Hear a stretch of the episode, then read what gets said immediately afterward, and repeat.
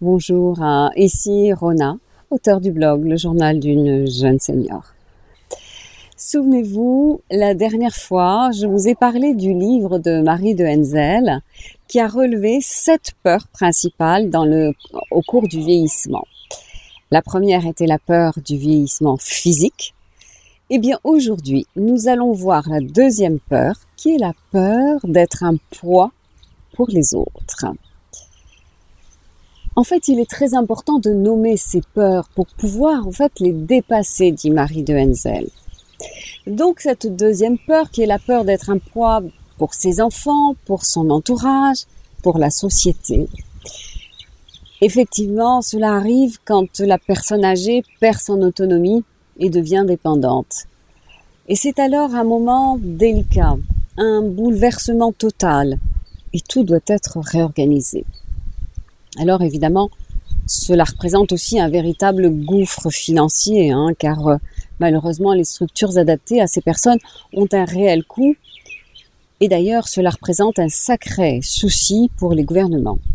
Le vieillissement mondial de la population est vraiment galopant. Personnellement, euh, ma mère a perdu son autonomie à l'âge de 87 ans. Et c'est vraiment à partir de ce moment qu'elle est rentrée dans ce que j'appelle la grande vieillesse.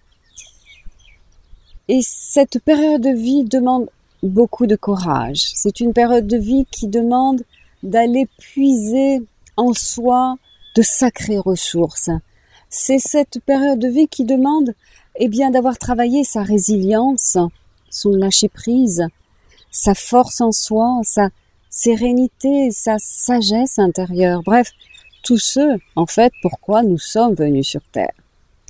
Alors inutile de vous préciser qu'il est préférable de ne pas attendre le dernier moment pour apprendre à bien vieillir, pour ne pas euh, avoir à subir passivement son, son avancée en âge. C'est pourquoi j'ai l'habitude de dire que vieillir est un travail à plein temps. C'est à nous, jeunes seniors, de tout faire pour rester autonomes le plus longtemps possible. Et oui, notre santé physique et notre santé mentale est vraiment ce qu'il y a de plus précieux et nous devons tout faire pour les préserver. Se préparer à la vieillesse, c'est prendre conscience du temps qui passe, même si aujourd'hui nous sommes en pleine forme. Il ne faut pas être dans l'aveuglement. Hein. Et puis, il s'agit aussi d'accepter de vieillir de mûrir encore et encore, de descendre dans les profondeurs de son être. Évidemment, en essayant de ne pas être un poison pour son entourage, même si la route est semée d'obstacles. Alors, quelle anticipation pour l'avenir Et d'ailleurs, Marie de Henzel en parle très bien. Elle écrit, elle dit, le plus urgent est de cultiver son jardin intérieur. Voilà le plus urgent pour conquérir une autonomie psychologique qui permet, qui permettra de vivre seul le plus longtemps possible. Et puis, aussi, cela ne nous empêche pas de penser un jour à aménager notre lieu de vie pour rester le plus longtemps autonome physiquement. Hein, ça, veut dire peut-être transformer une salle de bain, euh, essayer d'avoir le moins d'escaliers possible. Et puis un jour, euh, il faudra penser aussi à s'alléger, à mettre de l'ordre dans ses affaires, à ranger ses papiers, à faire le tri dans sa maison. Marie de Henzel dit aussi que tenter de ne pas peser sur la société, c'est aussi ne pas accepter tout ce qui est traitement très lourd. En cas de maladie, c'est refuser l'acharnement thérapeutique, parce que ça aussi, ça a un coût. Mais pour l'instant, mes seniors, on le sait, l'exercice physique fait des miracles. Alors, Faites de cela votre objectif. Pensez à la gymnastique douce, au stretching, au yoga, à la marche. Vous le savez bien. Prévenir, c'est guérir. Et cela est de plus en plus vrai en vieillissant.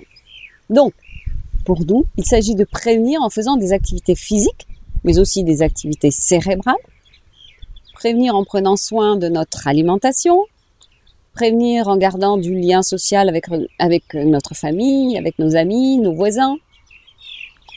En fait, aujourd'hui, nous avons vraiment évolué face au bien vieillir. Hein. Les mentalités changent. Et vieillir, aujourd'hui, c'est être dans le plaisir, dans l'écoute de soi, dans la recherche du bonheur. Nous devons tout mettre en œuvre pour vieillir en fait en se sentant vivant physiquement, mais aussi psychologiquement, intellectuellement, émotionnellement. Et tout cela est important pour rester autonome. Donc aujourd'hui, vieillir, c'est un certain état d'esprit.